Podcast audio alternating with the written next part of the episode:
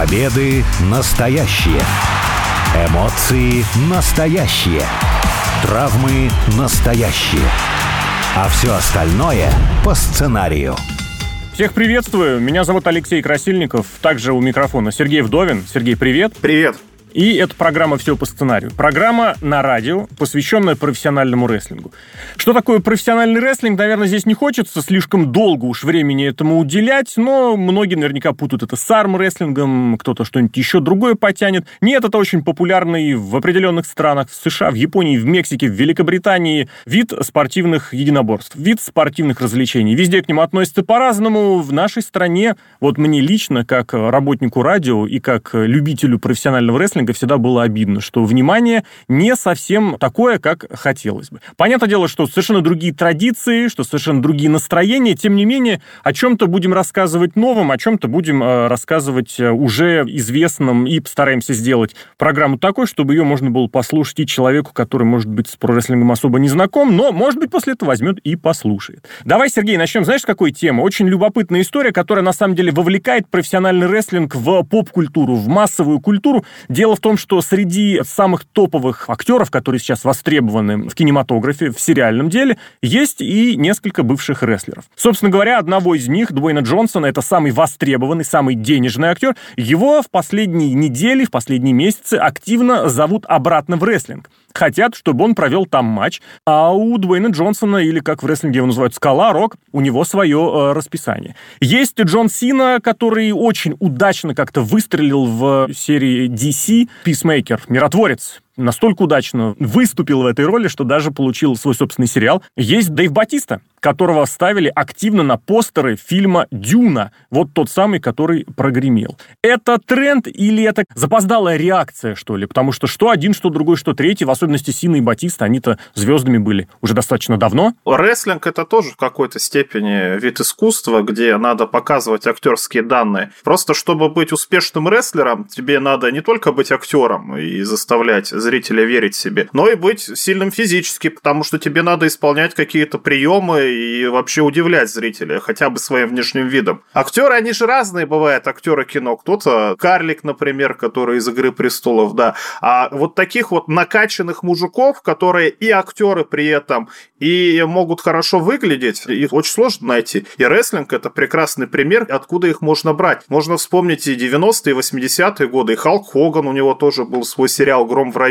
Качество сериала, конечно, было спорное, но сериал был и у нас пользовался популярностью популярностью. Причем вместе с Халком Хоганом там куча рестлеров тоже были, которые были из WCW, то есть вместе с ним выступали. Поэтому это всегда было, и это очень хороший источник того, чтобы найти фактурных таких звезд. А почему их не так много, на твой взгляд? Потому что, ну, всегда были востребованы качки, всегда были востребованы большие крутые мужики, причем и на какую-то даже роль э, каскадера, на какую-то небольшую роль. А вот такого, я не буду говорить это наплывом или еще чем-то, но тем не менее, вот оно есть, и оно весьма успешно получается, потому что тот же самый Дэйв Батиста получил несколько маленьких ролей, а потом совершенно нереально круто выстрелил через марвеловских э, Стражей Галактики. Он, кстати, и держался до последнего, если я верно помню. Он все-таки примирился с тем, что уже в дальнейшем сниматься не будет после там какого-то завершающего проекта, ну, потому что уже и возраст уже, кстати, тот самый солидный. На Сину обратили внимание вот только, считай, в 2021 и то тоже, кстати, после комиксовского проекта. Дуэйн Джонсон, ну, он всячески пытался там с начала 2000-х, и тоже как-то он не сразу к этому пришел. А сегодня его рассматривают чуть ли не как надежду Америки с точки зрения политической его будущей карьеры. А в 90-е, на самом-то деле, если поупоминать, ну вот будут 2-3 человека. Стив Остин появлялся, например, тоже в сериале Нэш Бриджес, по-моему, назывался. Но он в качестве приглашенного актера был. Да. Не основного. У него несколько эпизодов там было. Игрок появлялся, Triple H э, в одном из... Blade Блейд. В одной из серий Блейда, да. Причем там неплохо смотрелся, но особо тоже нигде никак не закрепился. И у Гробовщика легендарного, и у Пола Уайта, он же Биг Шоу, тоже были роли в кино. А на выходе в итоге это ограничивалось какими-то совсем маленькими появлениями. Все какое-то есть недоверие. Вот что мешает рестлерам вот напрямую действительно сочетать одно и другое? Есть у тебя какое-нибудь понимание? Ну, есть, наверное, потому что рестлинг занимает очень много времени. Ты, когда занимаешься рестлингом профессионально, ты постоянно в разъездах, ты постоянно ездишь ездишь, у тебя 4-5 выступлений в неделю может быть, и все это, как правило, в разных городах. Это то, что мы говорим вот про американских рестлеров. Поэтому угу. тебе надо отказываться от рестлинга и уже как-то переходить в актеры. Это вот урока получилось, да, но урок это талант, это действительно феноменальный Подожди, атлет, перебью и тебя. актер. Перебью тебя. Халк Хоган, тот самый пример, который, кстати, и ты привел, он брал отпуск на время съемок в том или ином кино, в сериале. И сейчас тоже, опять же, если кто-то идет куда-нибудь сниматься, там выводят, вот сейчас, например, Майк Мизанин, он же Миз, участвовал в реалити-шоу, как реалити можно назвать, соревнований в конкурсе «Танцы со звездами». Вполне себе взял отпуск, ушел, поэтому в чем здесь э, проблема, в чем здесь Но если ты Опять же, речь не идет о... ты не можешь быть постоянно тебе ну, надо решать, чем заниматься по жизни, потому что актерство, оно же тоже требует. Это не то, что ты приехал один раз в неделю или там на неделю, например, взял отпуск основной работы и поснимался. Нет, тебе надо изучать сценарий, тебе надо готовиться, тебе надо ходить тоже на курсы повышения профессионального мастерства. Поэтому это тоже серьезная профессия на самом деле. И рестлер это тоже серьезная профессия. То, что одно из другого переходит, это да. У нас, кстати, и обратные примеры были. Например, когда звезды сериалов приходили в рестлер рестлинг и тоже неплохо выступали. Поэтому чем-то придется заниматься, чем-то жертвовать. Каждый для себя выбирает, чем ему приятнее заниматься. Кому-то заниматься близко контактной борьбой, или кому-то нравится больше заниматься сценариями или актерской игрой. Есть у тебя понимание, представление, кто из действующих рестлеров может в кино вдариться в будущем? Потому что говорят-то очень про многих. И Коди Роудс, который тоже на телевидении засиживается, и в сериале «Стрела» он, по-моему, снимался, да? Или как это правильно называлось? Тоже по комиксам, кстати. Пара выходов у него была вместе со Стивеном Амелом. Кстати, тот самый звезда сериалов, который в рестлинге себя периодически пробовал. И про Бекки Линч, когда она появилась в одном из эпизодов, правда, годом ранее, здесь я уже сериал не вспомню, но он уже с комиксами не связан. Про очень многие говорят, вот, перспективы голливудские, все дела, а на деле что-то как-то нет. На деле только если самые большие звезды, и то можно предположить, что и зовут-то тех же Сину и Батисту ровно потому, что у них уже есть последователи и какая-то возможность дополнительную аудиторию получить. Все рестлеры, они фактурные, и, как правило, их берут для фактурных ролей. И в этом, допустим, у Батиста была проблема в том, что он всегда хотел в каком-нибудь боевичке сняться, там, в зомби-апокалипсисе, да, а по сравнению с этими зомбаками он просто здоровый, реально. Будет странно, что он бегает от этих зомбей, а не а, откусывает от них головы, потому что он реально всех выше и шире. А сейчас рестлеры, которых ты перечислил, ну, они внешним видом каким-то, ну, не отличаются. То есть они такие же ребята или актеры, как все остальные. Угу. А, ну, нужны, наверное, те, кто выглядит или повыше, лучше или пострашнее, или еще кто-то. И вот, допустим, хороший пример сейчас, судя по слухам, у нас персонаж Брэй Уайт. Он же Уиндом Ротунда. Уиндом Ротунда, да. И сейчас он проходит пробы в Голливуде, и он как раз-таки отметился в рестлинг-карьере тем, что он э, делал ставку на своего персонажа, как он его отыгрывал. Угу. У него были последователи какие-то. И это действительно был хороший даже какой-то киношный или сериальный сюжет. Из этого можно было бы сделать. Посмотрим, что получится. Дай бог, чтобы получилось. Вообще, да, Брэй Уайт, конечно, отличный вариант. Его и в рестлинг обратно хотелось бы дождаться. Но и как кандидат на какую-то кинороль, именно на хоррор на какой-нибудь, на такой психологический, собственно говоря, в чем Уайт и сделал себе имя в рестлинге, это было бы, наверное, действительно очень привлекательным моментом.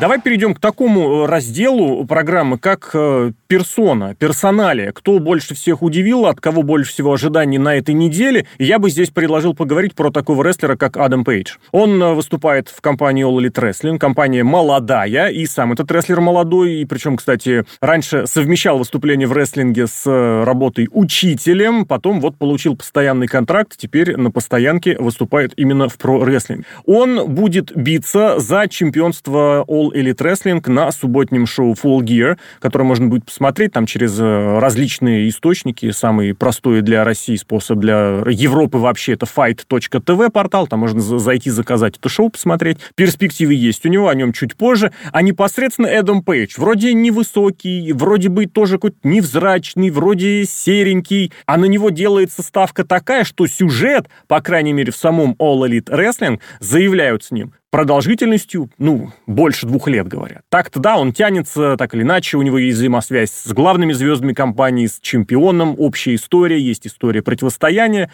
Вот он герой или как? Потому что ты очень хорошие слова сказал ранее о том, что Батиста, что Сина, что Хоган, все ребята крупные, внушительные, фактурные, а Пейдж не такой. Я не скажу, что он полутяж, но вот какой он? Вот у него гиммик, у него образ этот, с которым он выступает, ковбой миллениал, то есть такой, что-то с этим связано, я не знаю, что это означает, миллениал, видимо, потому что он много заботится, думает, переживает о том вообще, что вокруг происходит. Кажется, просто ему 20 лет, потому что, ну, уже 30. Миллениал ковбой, там 20, там, с небольшим, да. С большим даже.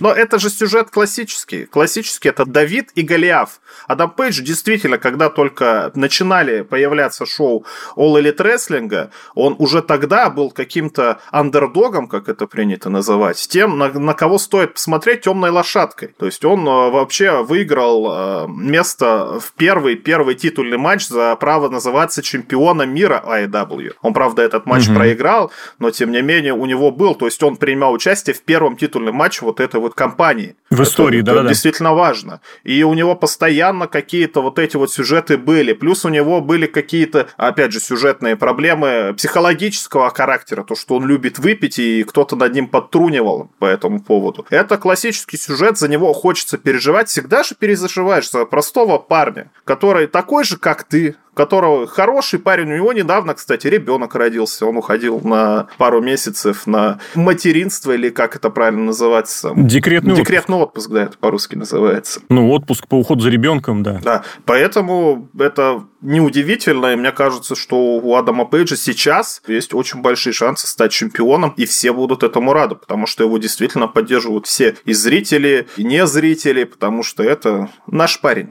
А ты не находишь, что вот именно как раз, когда начинается поддержка таких, как я, собственно, рестлинг да уходит в упадок? Потому что самые звездные, самые популярные эпохи для рестлинга, они связаны с тем, что вроде персонаж-то похож на меня, именно как персонаж, но с другой стороны, человек, который его исполняет, ну, он должен быть огромным. Со собственно, две золотые эпохи рестлинга Халкомания, когда Халк Хоган боролся, более чем двухметровый, боролся с такими же огромными чувачками, извините, из других стран, иностранцами в частности, или с американцами, которые поддерживают кого-то из другой страны. А вторая половина 90-х — это NWO, новый мировой порядок, это Стив Остин, эпоха Attitude, тот же самый Дуэйн Джонсон, он же Рок. Они все огромные, они все внушительные. Ты приходишь на шоу посмотреть на рестлера и смотришь на него снизу вверх. И, может быть, с этим-то как раз связана такая популярность. А когда на первый план выходят, ну, вот такие же, грубо говоря, полутяжи, такие, как я, вот такие же фактурные, внешне такие, как я, и идет и падение популярности. Но это все зависит. Давид, он маленький маленький по сравнению с Голиафом. Кстати, это очень правильный момент ты подметил. Для того, чтобы Давид был Давидом, должен быть рядом Голиаф. Да. Пейдж рядом с чемпионом, с Кенни Омегой, о котором, опять же, чуть позже, он же не смотрится Давидом, они одинаково смотрятся. Ну, нет, он все-таки пониже и потащее, и он попроще, потому что... Потащее. А,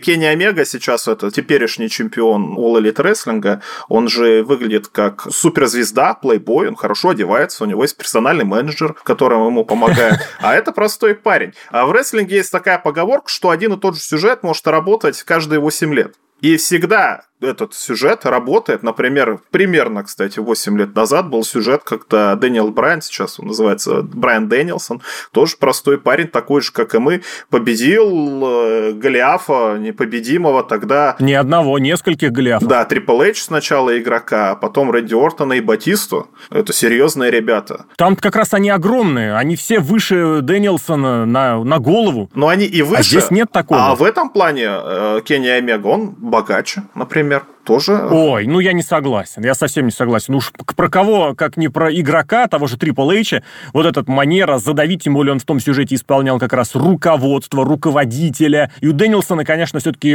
другой уровень контакта с аудиторией был, хотя, опять же, вот в те показатели, на которые обращать внимание, телевизионные рейтинги, продажи билетов, это не очень сказывалось. Хотя если люди приходили в зал, такого грома, такого ора, криков и воплей, как при Дэнилсоне, после того, наверное, ни у кого не получалось получалось. Повторите, получалось. С другой стороны, оно есть действительно, что, может быть, вся какая-то индустрия развлечений, спорта сейчас поворачивается к тем, кто попроще, к тем, кто вот такой, как я. И, может быть, время как раз гигантов, громил и мощных парней, оно придет попозже. Через год придет вид. обратно. Когда надоест всем Адам Пейдж, будучи чемпионом. То есть это можно чередовать абсолютно. Придет какой-то другой, придет потом какой-нибудь широкий пауэрлифтер, потом может вообще женщина стать чемпионом мира в тяжелом весе.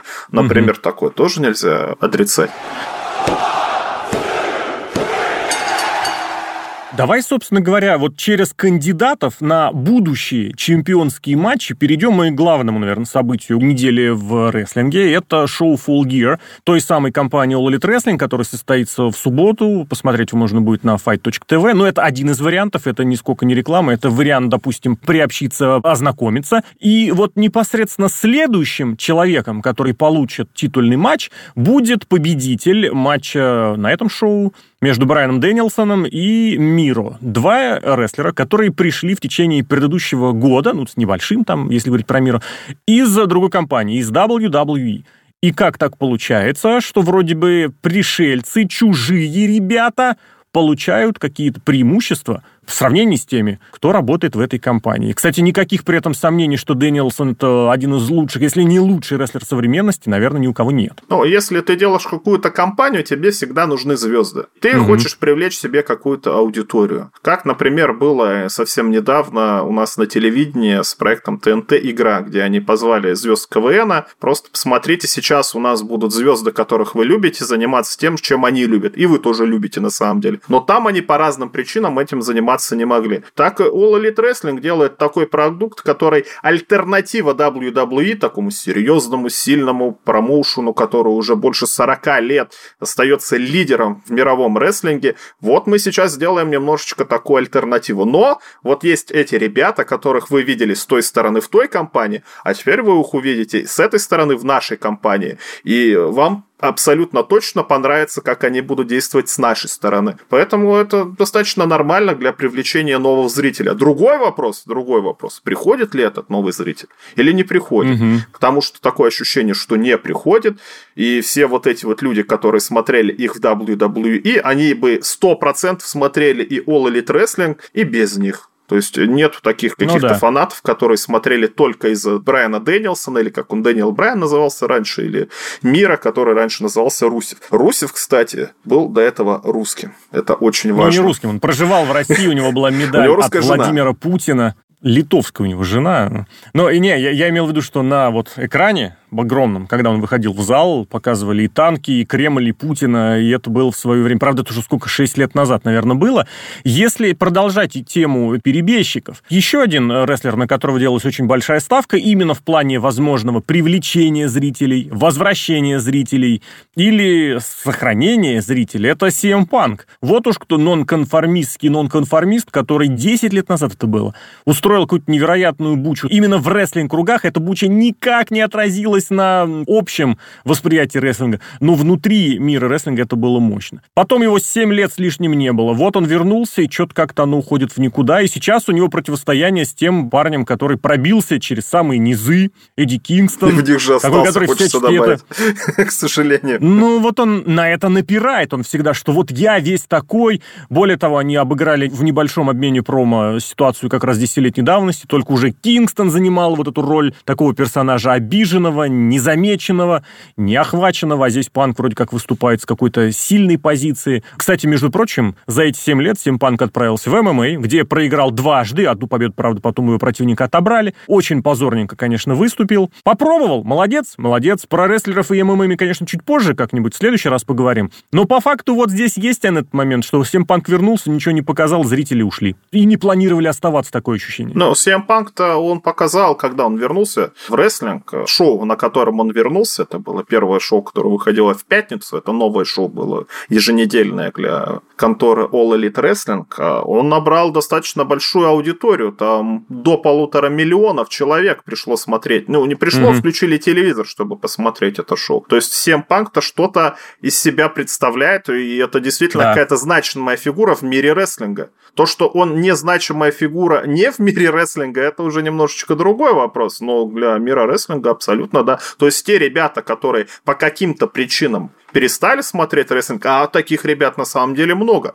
То есть падение аудитории рестлинга, например, WWE с 13 года, когда уходил CM Punk, или с 14 года, с 14 по-моему, 14 года, начало, самое начало. CM Punk, но мне кажется, в районе 50% еженедельной аудитории, Если не больше. Там телевидение шоу. вообще потеряло очень много позиций да, ну, по сравнению с теми годами. фанаты но... пришли, в рестлинге, да. Ну, наверное, пришли. Но много их или мало? 100 тысяч, 200 тысяч фанатов. Но это уже надо смотреть финансовые какие-то отчеты, кто этим занимается. Но угу. нам, как фанатам рестлинга, это же приятно, когда человек, который был действительно популярной звездой, и действительно он очень хороший рестлер, и он вернулся и показывает нам то, что он может еще, несмотря на то, что ему уже под 40 и даже за 40. Но это всегда прекрасно посмотреть. Хорошо, а тогда я тебе еще такой момент э, про матч обозначу, про другой другой матч на Full Gear, тоже который меня заинтересовал. Это женский матч, в котором чемпионка Брит Бейкер будет биться с еще одной представительницей вот этого класса перебежчиков Тай Конти, которая ранее училась, получала рестлинг образование в WWE, но с недавних пор, с прошлого года, выступает именно в All Elite Wrestling, на нее делается очень большая ставка. Но здесь я бы хотел обратить внимание на такой аспект, как, ну я не знаю, неподготовленность, что ли, недотренированность, потому что всячески напирают на этот момент. Даже, кстати, та же Брит Бейкер, она э, чемпионка, она говорит, заявляет, нам не нужен тренировочный центр. Вот мы выступаем, и этого достаточно. При этом видно, вот буквально за пару дней до этого шоу Full Gear на еженедельнике прошел матч 3 на 3, в котором, ну честно, было просто больно смотреть на некоторые вещи. Больно во всех смыслах слова, потому что в некоторых моментах казалось, все, травмы не избежать. Это единственный женский матч на шоу, причем в эпоху вот этой самой инклюзивности, о которой очень многие кричат и заявляют. Будет еще один, но он там состоится, если я правильно понимаю, на пресс-шоу, то есть как бы в подготовительном карде будет. А именно в основном один, и вот абсолютно зеленая, зеленый рестлер. Зеленая в плане подготовки. Стоит обратить внимание на то, что All Elite Wrestling хвалится и вообще старается удерживать аудиторию мужчин в возрасте 18-35 лет. То есть молодые мужчины. Что любят угу. молодые мужчины? Смотреть, как женщины э, дерутся, разбивая друг другу лица, или смотреть на их телеса, прекрасные и молодые. Потому что Тайнара Конти, она в качестве рестлингера, она никак вообще не это самое. Ну, зеленая действительно, да, и, видимо, таланта у нее тоже нет.